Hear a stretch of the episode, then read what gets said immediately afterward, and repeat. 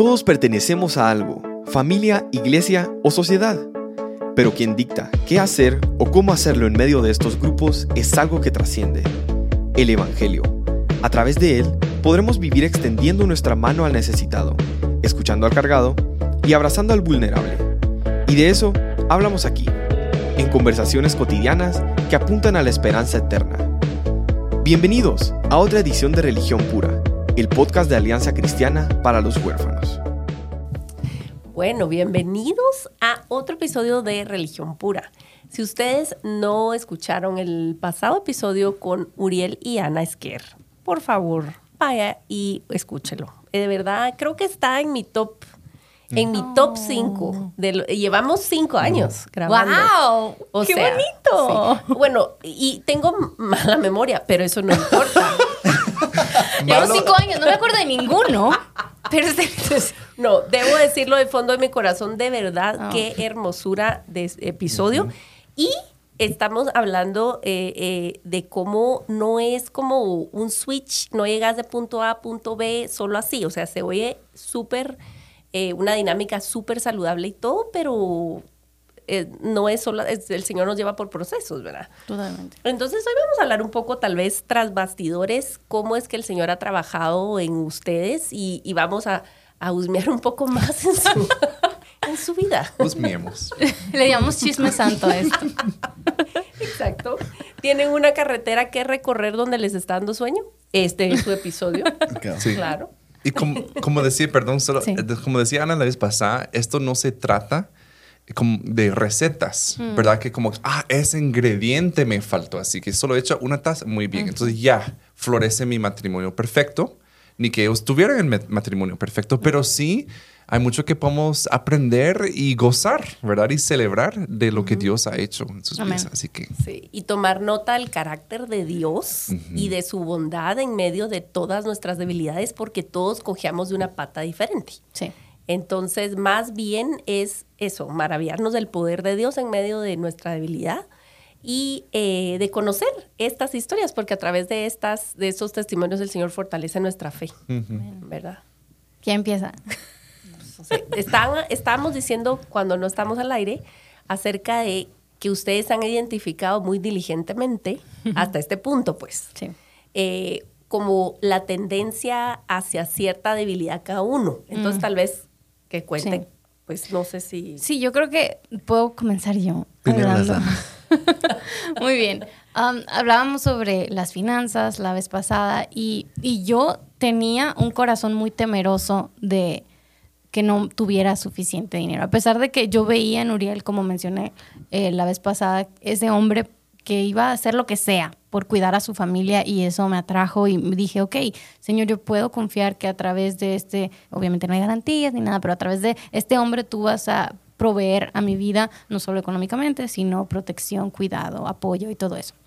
Um, pero de todas maneras yo tenía mucha historia con el tema de las finanzas yo crecí en un hogar de extremos. Por un lado, ah, había un modelo de, una persona que le gustaba vestirse bien, gastar y así, quizá era más eh, ligero a la hora de, gastar el dinero y otra persona que todo lo contrario, reaccionando, reteniendo, eh, si no vamos a desechar nada, todo nos sirve hasta acumular y todo eso. Entonces yo crecí en esta tensión de que, ah, el dinero es para usarse y, ah, pero no gastemos nada porque nos podemos quedar sin nada en un momento y así. Entonces yo, tende, yo, yo tuve la tendencia hasta al, extremo de, de aferrarme a las cosas y sentirme segura al guardar, al acumular, al retener. Y y cuando empezamos a, con Uriel a decir, ok, vamos a casarnos y eso, y bueno, sí, no tenemos mucho y, hay que estar contentos con lo que tenemos, pero hay que cuidarlo. Y, bajo esa como, como apariencia de piedad de que hay que ser sabios, hay que, hay que, hay que guardar y que la hormiga y que la, la, con versículos sí, y con todo. versículos y todo, ¿eh? Por supuesto. Eh, empezar a, a guardar el dinero para la boda, para la casa y todo eso. Pero lo llevaba a un extremo. Lo llevaba a un extremo en el que todo gasto era así como que, Ay, pero de verdad lo necesitamos, o sea, de verdad necesitamos ir a comer esta cena, de verdad necesitamos comprar esta cosita cuando podríamos ahorrar y luego comprar esta otra cosa este, para la casa o la boda. Y llegó un punto en que no podíamos disfrutar de lo que el Señor nos había dado en ningún aspecto, o sea, ni siquiera irnos a comer un hot dog ahí en México, los dogos de Oregón, lo mejor, ricos, 20 pesos. No era así como que vamos a hacer una cena súper así, pero era como que no, ¿por qué vamos a ir a comer hot dogs cuando aquí hay jamón y pan con la casa de mi abuela? Vamos a comer eso. Entonces era así como esta, este aferrarnos, ¿no? Y y ver la cuenta de ahorros y verla subir y como que sentir la tranquilidad de que ahí está, mm. ¿no? El colchoncito. Y hasta la fecha yo a veces siento ese como de, ay, voy a revisar mi cuenta, a ver cómo va, si no ha bajado este número, como todo tranquilo. este, pero sí, empezó eso a crecer en mí. Y llegó un punto, ok, Uriel va a contar esa parte. Es que yo, y yo crecí okay. Em, en necesidad, ¿verdad? O sea, yo crecí más en mm. necesidad. Eh, mi papá falleció, como les había mencionado, mi mamá nos mi mamá sin estudios y no logró, no lograba sostenernos, ¿verdad? Entonces nosotros teníamos que trabajar, por lo menos mi hermano mayor y yo. desde los 10 años. Desde los 10 años. Mm. Entonces trabajaba, básicamente todo lo que trabajaba era para pagar mi escuela, para aportar a la casa, para las necesidades, lo que se necesitaba. Entonces cuando ya por fin terminé mi escuela y me comprometí contigo, y era como, por fin voy a poder comprarme algo, un gusto. Mm. Y yo quise comprarme una pelota de básquetbol, de Spalding, de, la marca, porque yo quería esa sensación en, en mis manos. Y me decían, ¿y qué tantos días vas a jugar si te compras esa pelota? ¿Cuántos días a la semana? ¿Cuántos, ¿Cuántos? O sea, si la vas a usar realmente, si no, ¿para qué la compras? ¿verdad? como que me sentí mal. Yo dije, no tengo calendarizado, pero quisiera tenerla, pues. Em, Uriel bajando las gradas. Lavándose los dientes. Entonces, no, pues no, dije, no, no, lo voy a, no lo voy a comprar. Y luego la compré, pero no le dije. Y, y me preguntó, ¿y esa pelota de dónde salió? Me la regalaron. Tan, tan, tan. Y ella, ah, qué bueno, mira, Dios te dio lo que querías al final y no gastamos. Espiritual, ayuda idónea. Y en una de esas ella encontró el ticket de, de la compra. Y pues obviamente hubo una falta de mi parte a la confianza de ella yo me sentí traicionadísima, o sea, así como que me pusieron el cuerno, o sea, nunca jamás te voy a creer nada de lo que me digas en la vida. Hice un poco de mucho drama, la verdad. Sí. Entonces, sí. Sí, lo confirmo. un poco de mucho drama. Em, entonces, sí, fue vergonzoso y al mismo tiempo como es que pues no sé, o sea, no, yo no sé cómo hablarte, o sea, no sé cómo, yo me, eh, me acuerdo que esa, esa, fue la conversación, o sea, mm, perdón, mentirte estuvo muy mal, eh, no lo voy a volver a hacer, pero no sé cómo, no sé cómo pedirte las cosas que quiero. O sea, me siento mal de querer cosas. O sea, y algo tan sencillo como una pelota, me siento mal de comprarlo. Y ahí fue cuando yo entendí que vos, o sea, qué prisión. ¿En qué prisión estoy viviendo yo de no poder disfrutar de las bendiciones que el Señor me da? No son lujos, no son extravagancias, o sea, de una pelota. Y, y ahora estoy arrastrando a mi prisión al que va a ser mi esposo. Eso no está bien. Entonces fue un, tiempo de duro de, ver mi corazón y ver en qué estaba depositando mi confianza y de decir, Señor, yo no quiero vivir así. O sea, no quiero vivir así. Obviamente ah, quiero ser buena mayordoma de los recursos que nos das, quiero ser buena administradora, quiero que nuestro hogar no tenga las escaseces que, el de Uriel tuvo y los va y vienes del mío, em, pero, pero no puedo vivir en esclavitud. ¿A cuánto dinero hay en la cuenta? Entonces, ayúdame. Y fue a través de la generosidad que el Señor fue sanando en mi corazón. A través de, no, no, no, no es de que, ah, bueno, vamos a comprar 10 pelotas o vamos a irnos a cenar a lugares caros, sino que voy a empezar a ser más liberal con mi dinero para ser generosa con otros y empezar a ver una necesidad y decimos, ok, este, ¿qué te parece si, si suplimos? Y cosas bien sencillas al principio de que 50 pesos o, invitar a alguien a comer y algo así. Y, y, y poco a poco fuimos viendo cómo el Señor en su fidelidad siempre iba proveyendo y en su voluntad quiso proveernos cada vez más y más, o sea, de ese periodo en el que realmente teníamos muy poco, a, poco a poco en el que fuimos, ya me gradué de la universidad, tenía un mejor trabajo y cosas así, eh, proveer más y más y poder soltar más y más e ir viendo cómo el Señor a través de esos actos de fe, de que al principio era así como que no, pero este dinero podría usarlo para esto otro, em, pero ver cómo cómo el Señor bendecía a esas personas a través de ese acto, el gozo que produce el ser generoso en el corazón y luego descansar en que vos, el Señor te cuida, el Señor te da lo que necesitas y, y así fue como que el, Señor fue sanando mi corazón respecto a eso de, de vivir aferrada al dinero y sino descansar en él. Y, y, yo les decía que aún ahora veo como que ese, esa carne que en mí de que, ay, quiero ir a revisar mi cuenta para ver cuánto tengo y sentirme tranquila. Mm. Pero el Señor, pero el Señor ha sido bueno en ir moldeando mi corazón y, y, poco a poco llevarme a descansar más y más en su, en su cuidado. Algo que nos pasó muy providencial, que no fue porque nosotros éramos muy inteligentes ni nada de eso, eh, fue que nosotros teníamos un presupuesto. Yo, yo les digo que cuando nos casamos yo trabajaba Ana seguía estudiando y yo creé un presupuesto y porque mi mamá había fallecido, este, mi hermano menor, era menor de edad todavía, se vino a vivir con nosotros. El punto es que yo tenía contado los huevos, contado las salchichas, contado la cantidad de frijoles que nos servíamos, cereal, la leche en la casa, ¿verdad? Eh, y teníamos ese presupuesto y estaba así, mira, pum, un accidente y, y estábamos fuera de eso. Después cuando yo conseguí otro trabajo, eh, donde ya ganaba y empezó a trabajar medio tiempo en unas, una página de, internet, eh, empezamos a funcionar, ¿verdad? Pero yo tenía el mismo presupuesto mensual. O sea, yo no lo cambié, ¿verdad? En, la emoción y todo. Yo seguí ahí. De repente, como a los meses, dije yo, ¿por qué tenemos dinero? ¿Qué es este fenómeno? ¿Por qué tenemos misterio? sí, como cuando te encuentras la moneda aquí o el billete aquí guardado. Dije, ¿por qué tengo este? Y ya me di cuenta de que lo que había pasado es que yo seguía viviendo con un presupuesto tal, pero ahora hay un ingreso tal. Entonces yo dije, ah, descubrí el secreto de las finanzas. Vivir por debajo de nuestro presupuesto. Esa fue fue genial. Y lo, eso lo mantenemos hasta ahora, eso es uno de nuestros principios de vida. La verdad es que mm, cuando aconsejamos a nuevos matrimonios y eso, pues el tema de las finanzas es importante.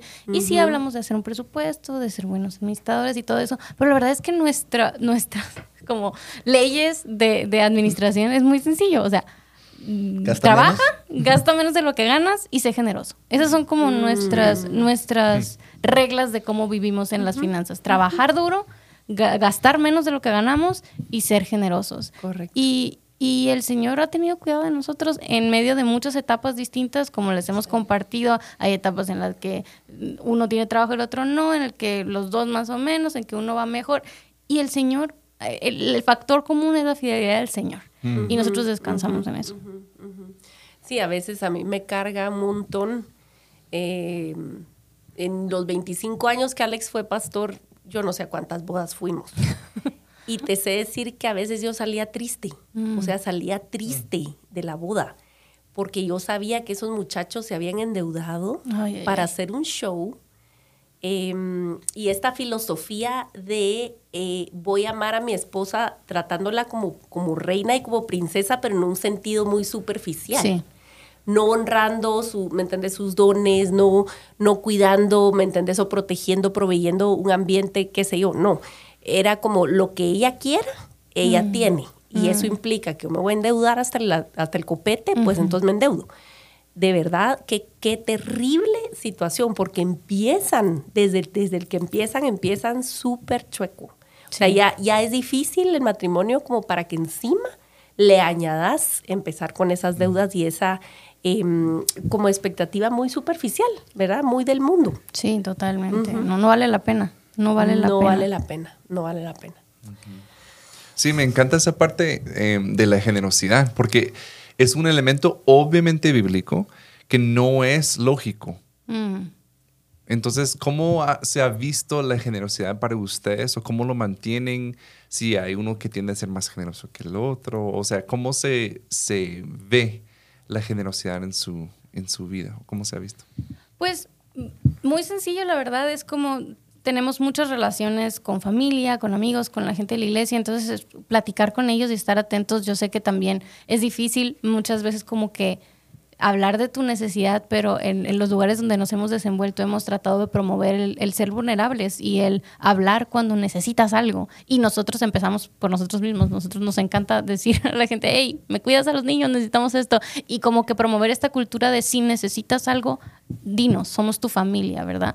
Entonces, promovemos eso y, y, hemos tenido la oportunidad de escuchar en muchas ocasiones de que sabes que me enteré que esta persona está pasando por esta dificultad o necesita pagar esto en específico. Y nos sentamos y platicamos. Y de nuevo revisamos el presupuesto y como siempre está este colchón, gracias a Dios, entonces este, es, es simplemente cuestión de, ok, yo, yo, estoy sintiendo como que este deseo de, de poder suplir. Tenemos los medios, hagámoslo. La verdad es que nunca es más de una conversación, no nos complicamos mucho la existencia de que, ay, de, porque, o sea, no sé, hay personas que así como que cuando das y como que llevas la cuenta así como que ya, ya te di tanto y ya le di a esta persona y como que te sientes superior a la persona porque le diste y te debe y cero, aquí es como dar y se nos olvidó y ya seguimos con nuestras vidas, o sea, no es como que llevamos registros ni nada por el estilo. También es una cuestión de sabiduría porque sí ha habido casos en los que hemos suplido necesidades de personas que quizás sabemos que no están haciendo el uso más sabio de sus recursos mm. y también es muy importante el, ser inteligentes y decir, ok, ¿qué tanto estoy sirviendo a la persona y qué tanto estoy habilitando sus malos hábitos o así? Entonces también ha sido mucha conversación, mucha oración y de, de ejercer el discernimiento de será prudente volver a suplir esa necesidad cuando sabemos que que esta persona quizá no está haciendo el mejor uso de sus finanzas o podemos ayudar. Hemos, hemos sido generosos también con nuestro tiempo en el sentido de vamos a sentarnos y vamos a platicar y cómo te ayudo a que salgas de esa situación. No nomás de que, hey, toma, aquí te va el dinero, sino, hey, sentémonos y vamos a desarrollar una estrategia para que con tu tiempo, con tu economía puedas salir de esta situación. Esa es otra manera también de ser generoso, no nomás así como que toma y ya, déjame pasar, ¿verdad? Porque eso tampoco. Exacto, eso es relativamente fácil. También hemos abierto nuestra casa, ¿verdad? Simplemente decimos, ¿qué te parece si todos los días jueves invitamos a que esa persona venga a comer aquí? Mm. Para que no tenga que gastar, le queda cerca su trabajo y ese día no, no, tiene que gastar en comida. Entonces, él puede venir a comer cuando quiera, pero le podemos dejar fijo un día para que siempre descanse en eso. Eso fue una idea que tuvo Ana y yo le dije, genial, me parece genial, porque... O incluso en nuestra casa también... Eh, que sea tu hermano quedado con nosotros en periodos largos de tiempo, que necesita ese espacio. Entonces, es buscar esas maneras creativas de ser generoso. No tiene que ser así nomás como que te escribe un cheque y ahí te va, sino no. O sea, el, tú, ¿qué tenemos? ¿Qué tenemos que dar? Todos tenemos algo que dar. Eso es algo que aprendimos allá en México, ¿te acuerdas? En, en un pequeño lugar donde servíamos, íbamos a platicar con las personas que estaban en situación de mucha necesidad, vivían de la basura. Mm. Y eran recolectaban basura para poder venderla a las personas de reciclaje. y teníamos reuniones ahí y veíamos cómo estas familias llevaban una cosita que tenían para, para suplir una necesidad de otra persona. Entonces, mm.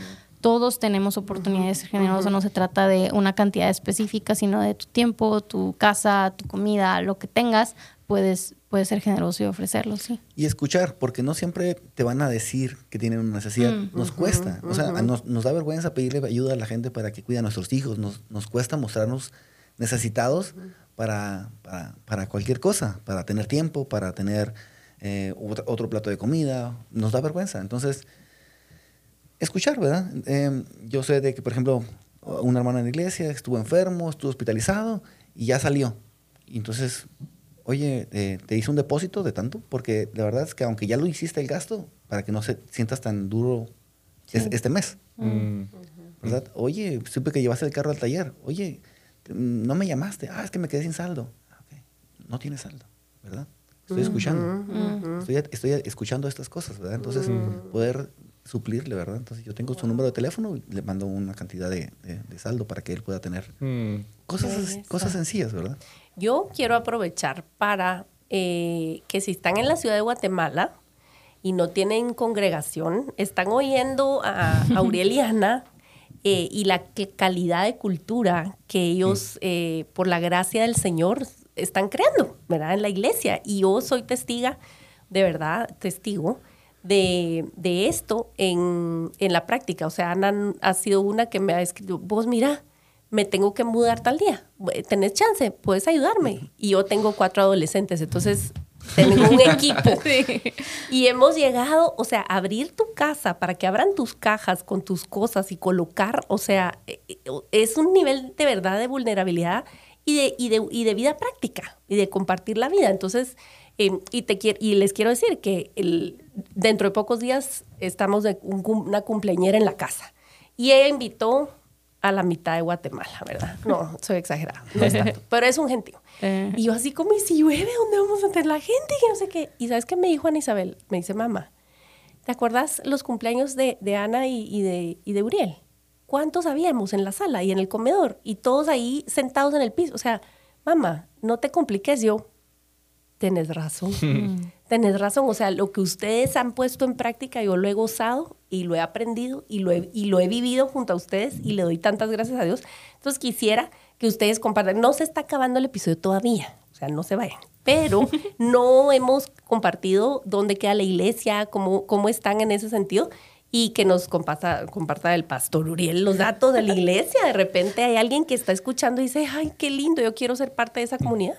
Pues es, se llama Iglesia El Redil. Eh, lo pueden encontrar en iglesiaelredil.com en, en internet y ahí van a encontrar toda la información. La dirección, la ubicación, eh, el cambio de ubicación, el otro cambio de ubicación, el otro cambio de... Hemos sido iglesia nómada por unos años, pero seguimos es como- orando para nuestro hogar para siempre. Como Blues Clues. Sí, Tenés que hay que encontrarlo. Rastrear a Iglesia El Redil. y pedir un código y dar una respuesta secreta. No, no es cierto. Así es. Sí, un mensaje secreto.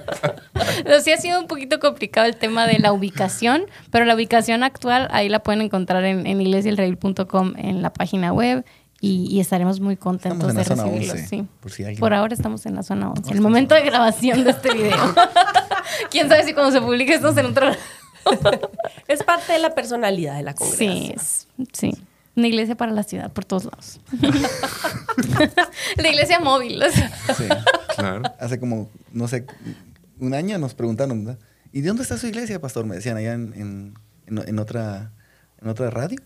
Y, me, y- y, ¿está en la ciudad haciendo luz? Bien espiritual. A donde llegamos, Sí. ilumina. Sí. Una respuesta ambigua. Pero iglesiaelredil.com o en Instagram también está Iglesia El Redil. Ahí pueden estar conectados y buscar la información. Ok. Muy, Muy, bien. bien.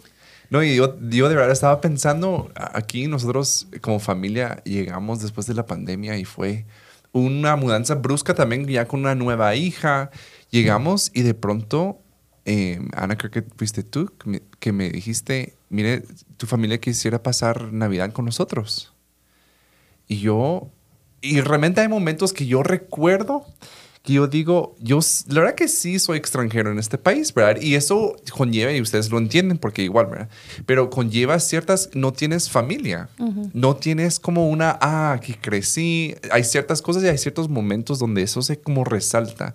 Y recuerda esa Navidad, se sentía como que, ¿qué vamos a hacer? O sea, que se sentía un poco raro y ustedes nos invitaron y, y llegamos el 24 y la verdad que fue como, o sea, nos están invitando a este espacio familiar, este momento que debe ser algo como que muy para nosotros y ustedes nos abrieron la puerta. Y, o sea, yo de, de primera mano, de primera mano también lo digo, o sea, como que sí se ha visto su generosidad que impacta. Impacta, yo sigo recordando esa noche, ¿verdad? Que fue impactante para nosotros y, y también se les ag- agradezco. Aquí públicamente, en religión.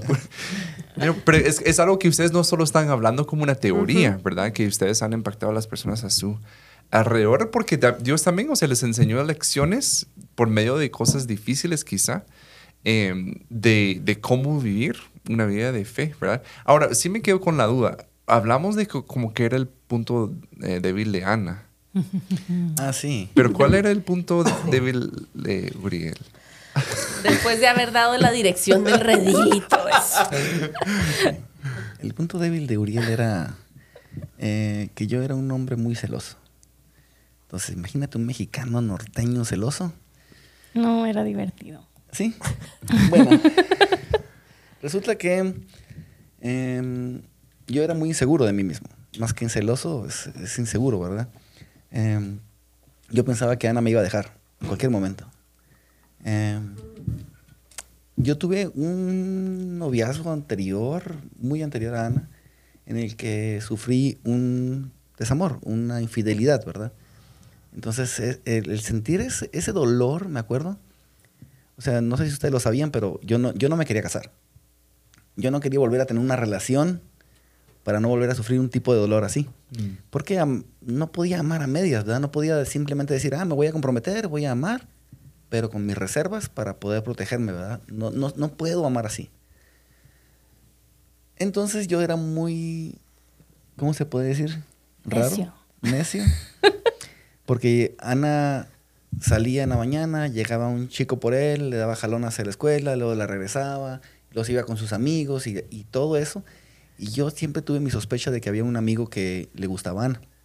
Que a él yo le gustaba, no al revés. Ajá, ajá. Aclarando. Entonces, aclarando. sí, pues, entonces yo era muy controlador, mandando mensajes, ¿no? Oye, eh, ¿y en dónde están?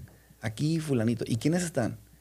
Y enseguida, ¿de quién estás? ¿Verdad? O sea, ese extremo de inseguridad. Y Ana muy paciente conmigo. No sé si quieres decir algo.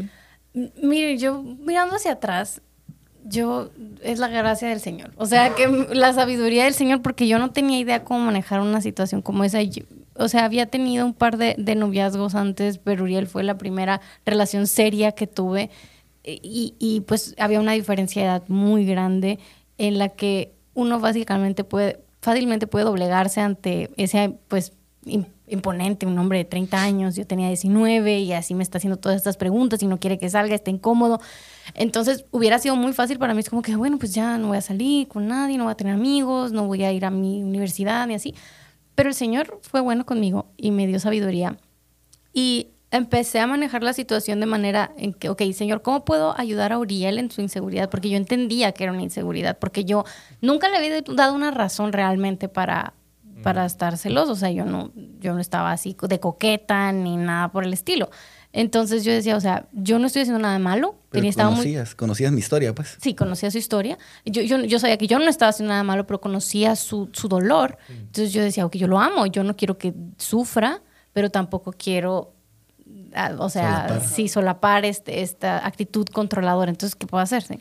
Entonces, estuvimos así un tiempo en el que, en el que yo trataba de afirmarlo. O sea, no era como que, ay, me voy a desaparecer y no le contesto los mensajes y ahí que sufra y ya yo vengo y a ver cómo... No, era como, sí, o sea, afirmándolo, pero no dejando de hacer mi vida y, con mis amigos y, o sea, todo muy sano. Estaba en la universidad, pues estaba, teníamos grupos de estudio, teníamos que hacer actividades y así.